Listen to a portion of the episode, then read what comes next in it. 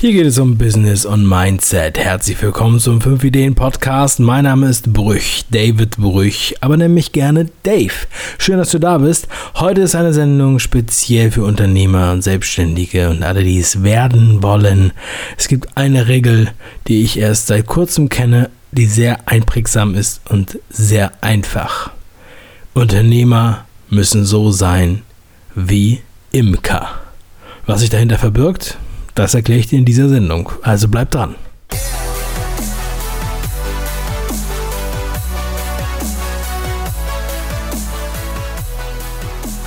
Es ist jetzt gerade mal drei oder vier Wochen her. Da schrieb mich ein Zuschauer auf Instagram an und ich kriege da auch einige Nachrichten. Ich beantworte dort auch die Nachrichten alle. Und wenn mir ein Buch empfohlen wird, dann gehe ich dem Buch auch gerne nach. Dann schaue ich mir an, hm, habe ich von dem Buch schon mal gehört? Hat jemand von dem Buch gehört? Wie sind die Rezensionen? Könnte das was sein? Passt das gerade so in meinen Mood, also in mein, meine Gefühlslage? Habe ich gerade Bock auf dieses Thema? Und so geschehen auch bei diesem Buch, über das ich heute sprechen möchte. Und zwar Der Bienenhirte von Reni van Solingen über das Führen von selbstorganisierten Teams. Ein Roman für Manager und Projektverantwortliche. Aus dem Niederländischen übersetzt von Rolf Dräter. Wurde mir empfohlen. Und ich dachte so, ja, also Roman für Manager und Projektverantwortliche, der Bienenhirte, gibst dem mal eine Chance. Wenn es dir schon empfohlen wird, gibst dem mal eine Chance. Und tatsächlich kommt das Buch dann an. Dann war ich zehn Tage im Urlaub und hatte mir einige Bücher mitgenommen. Also ich habe wirklich, mein Koffer ist sehr schwer, weil ich immer sehr viele Bücher dabei habe. Ich habe mm, ich habe Bücher dabei, die ich auch schon öfter gelesen habe, die, in die ich gerne nochmal reinschaue. Ich hatte drei neue Bücher dabei. Ich hatte Ideensammlungen mm, und äh, mein Journal. Also sind schon auch einiges an Büchern. Und ja, ich habe dieses Buch tatsächlich verschlungen an einem Tag, dem Bienenhirten. Es ist auch nicht besonders dick, aber es geht ja auch nicht darum, wie dick das Buch ist. Ja, wenn ich dickes Papier in der Hand haben will, dann kann ich mir auch einfach so eine 500er Packung Blanko-Blätter kaufen. Im Kiosk oder im Schreibwarenladen habe ich auch was Dickes in der Hand. Äh, denn es geht um die Ideen. Und die Ideen in diesem Buch sind wirklich sehr, sehr geil. Also ich muss sagen, dass dieses Buch bei mir einiges ausgelöst hat und mich zu neuen Wahrheiten geführt hat. Ich sage dazu Mind-Shifting, Life-Changing und das kann ich wirklich sagen. Ich hatte eine lange Zeit lang immer, wenn mich jemand äh, gefragt hat, was für ein Buch ich empfehlen soll zum Thema Selbstständigkeit ja, oder Unternehmertum, dann habe ich immer Günter Falldiens Kopf schlägt Kapital erwähnt. Einfach um äh, zu zeigen, was für Sachen möglich sind mit ganz einfachen Ideen. Jetzt werde ich dieses Buch hier empfehlen, Der Bienenhirte. Prinzip ist einfach danach aufgebaut. Das ist so eine, halt in der Romanform, in so einer Geschichte, wo so ein ähm, junger Mann auf eine Insel zurückkommt und dort sein Onkel, ähm, der ehemals Schafshirte war, ihm erzählt, wie er dann Imker wurde. Das ist aber schon ein Weilchen her. Und dann geht es auch so ein bisschen um äh, ja, die Beziehung dieses jungen Manns. Es gibt auch ein bisschen so Füllstoff, sozusagen, der nicht jetzt so wichtig ist, äh, vielleicht um die Persönlichkeit ein bisschen besser zu verstehen. Ist irgendwie unterhaltsam, ja. Aber für mich, ja, hätte ich es jetzt nicht unbedingt gebraucht, weil da sind also ein paar Seiten dabei, die könnte man einfach überblättern, ja. Sag ich mal so. Äh, meine Meinung, ja. Also, äh, möchte jetzt hier äh, niemanden angreifen, das ist halt auch eine Geschmackssache. Jetzt habe ich hier eine Nachricht bekommen, da bin ich gleich ein bisschen raus. Aber die Idee des Buches, die Grundidee ist die folgende, die ich auch schon im Intro erwähnt habe. Unternehmer müssen Imker sein. Was macht ein Imker? Ein Imker sorgt dafür, dass es dem Bienenschwarm gut geht, dass er die besten äh, Rahmenbedingungen hat, dass er wenig Hindernisse hat, dass er gut leben kann und gedeihen kann. Dann äh, kontrolliert der Imker den Honig regelmäßig, äh, sorgt für besondere Spezifikationen innerhalb des Bienenstocks und so weiter und so weiter. Und genau daran kann man halt sehr viel ableiten. Für Teams, für Unternehmen. Ähm, es wird hier zwar von agilen Teams gesprochen, ja, so selbstorganisierte Teams innerhalb eines Unternehmens, dass man halt große Abteilungen in kleinere Teams teilen soll. Aber ich denke, man kann es genauso gut auch auf Serienunternehmer beziehen. Wenn man, äh, also jeder, der jetzt sich selbstständig macht, sollte als Ziel haben, meiner Meinung nach, diesen Weg der Unter des Unternehmertums auch in Betracht zu ziehen oder einzuschlagen. Das heißt, dass man da ein System aufbaut, was alleine funktioniert, ohne dass man die ganze Zeit involviert ist. Deshalb der Titel Bienenhirte, weil man natürlich als Schafshirte, was der Mann ursprünglich war, einen ganz anderen Job macht. Der Schafshirte treibt die ganze Zeit zusammen mit seinem Schafshund, oder wie man dazu sagt, Schäferhund, ähm, die, äh, die Herde zusammen dahin, wo sie hin sollen, dass sie was fressen, dass sie weitergehen und so weiter. Sie sind nicht besonders selbstständig. Sie fressen alleine, aber sie gehen nicht alleine in den Stall. So. Und äh, man muss sie auch noch scheren und so weiter. Ja? Man hat schon recht viel direkte Arbeit. Er spricht davon, dass er 150 Schafe hatte und das ist dann irgendwann auch nicht mehr möglich. Und anders beim Bienenschwarm. Der Bienenschwarm macht eigentlich alles alleine. Und es gibt dann halt die Möglichkeit, diesen Honig, den sie produzieren, zu optimieren, dass er besser schmeckt, dass der Ertrag größer ist oder dass weniger Bienen sterben und solche Sachen. Und äh, er hat dann auf einmal 150 Bienenkörbe. Ähm, und das ist dann wirklich skalierbar, könnte man sagen. Und wenn man jetzt viele Unternehmen hat, denen man auch Input gibt, wo man die Rahmenbedingungen bestimmt, wo man Hindernisse aus dem Weg räumt, um die perfekten Arbeitsbedingungen zu schaffen für die Mitarbeiter, für die Teams, dann ist das wie ein Bienenstock. Und das finde ich eine geile Idee. Und das symbolisiert diesen alten abgedroschenen Spruch, du sollst nicht im Unternehmen arbeiten, sondern am Unternehmen. Dieser Spruch, den hat ja fast jeder schon gehört. Und wenn man ihn dann irgendwo hört, wenn jemand ihn sagt oder wenn man ihn selber sagt, dann kriegt man direkt graue Haare. Ähm, und diese, diese, diese ähm, Analogie mit dem Imker ist aber perfekt. Ist perfekt, ja. Beschreibt das sehr, sehr gut. man kann sich halt viel, viel bildlicher vorstellen. Von daher ist das der Weg, den ich da sehr cool finde. Ich schaue jetzt hier gerade nochmal in meine Aufzeichnung.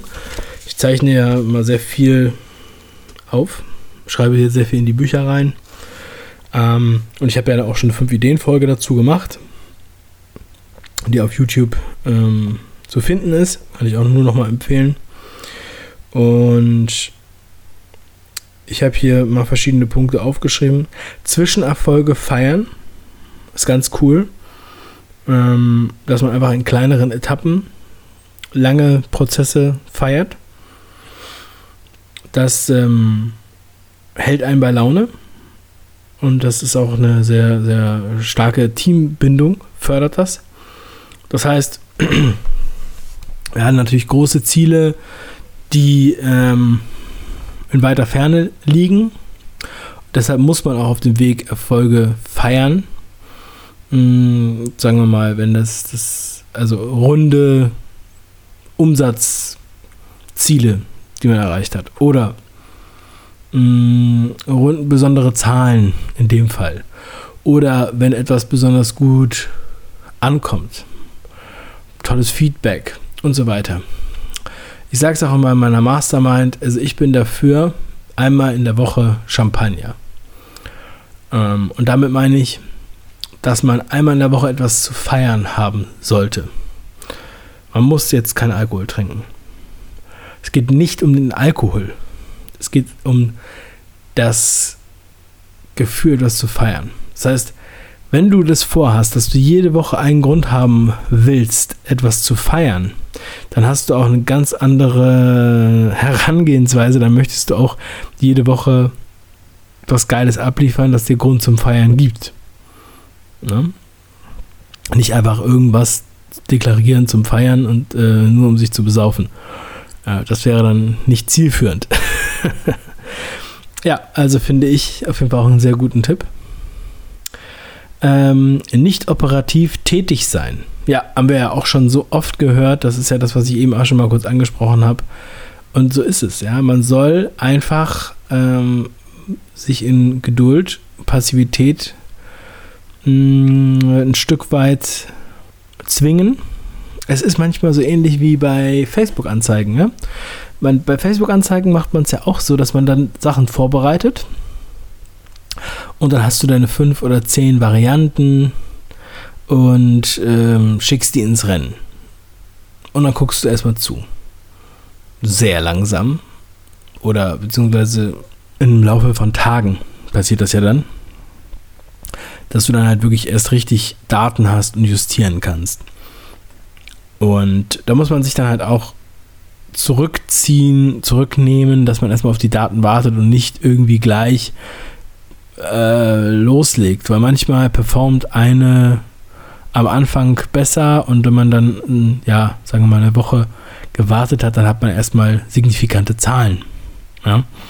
Also nicht gleich in Panik ausbrechen. Die Rahmenbedingungen hatte ich ja auch schon angesprochen. Einen wichtigen Punkt finde ich noch die Hindernisse. Das ist ähm, wirklich ganz, ganz wichtig. Man stellt sich so vor, wie einfach ähm, eine Windschutzwand, die einem hilft, dass man da nicht so im Wind steht. Und ähm, im Büro so viel Komfort, damit man einfach sich wohlfühlt. Ähm, und dass man da nicht unnötig belastet wird durch irgendwas, was einen von der Arbeit abhält und einen dann ja, aus dem Flow rausholt und 20 Minuten hier, 20 Minuten da kostet.